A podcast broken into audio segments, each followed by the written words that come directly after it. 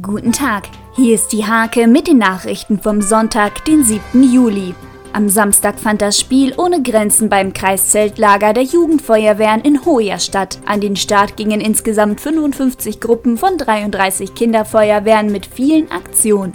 Fehlende Lehrer bedeuten für die integrierte Gesamtschule, das Marion-Dönhoff-Gymnasium und das Johann-Beckmann-Gymnasium mehr Abordnungen und Probleme. An der IGS steigen die Stunden sogar von 40 auf 96 nach den Ferien an. Das entspricht 14 Lehrkräften.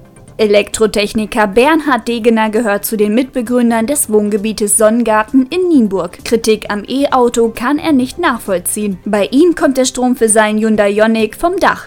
Den Abschluss des ersten Taekwondo-Halbjahres beim MTV bildete eine vierstündige Gurtprüfung. Silas von der Haar und Holger Steinmeier bestanden dabei mit Auszeichnung. Die Ruderriege der Albert-Schweitzer Schule war in Hannover und Frankfurt unterwegs. Beim Landesentscheid auf dem Maschsee gingen die Nienburger viermal als Erste über die Ziellinie. Diese und viele weitere Themen lest in der Haag am Sonntag oder unter www.diehag.de.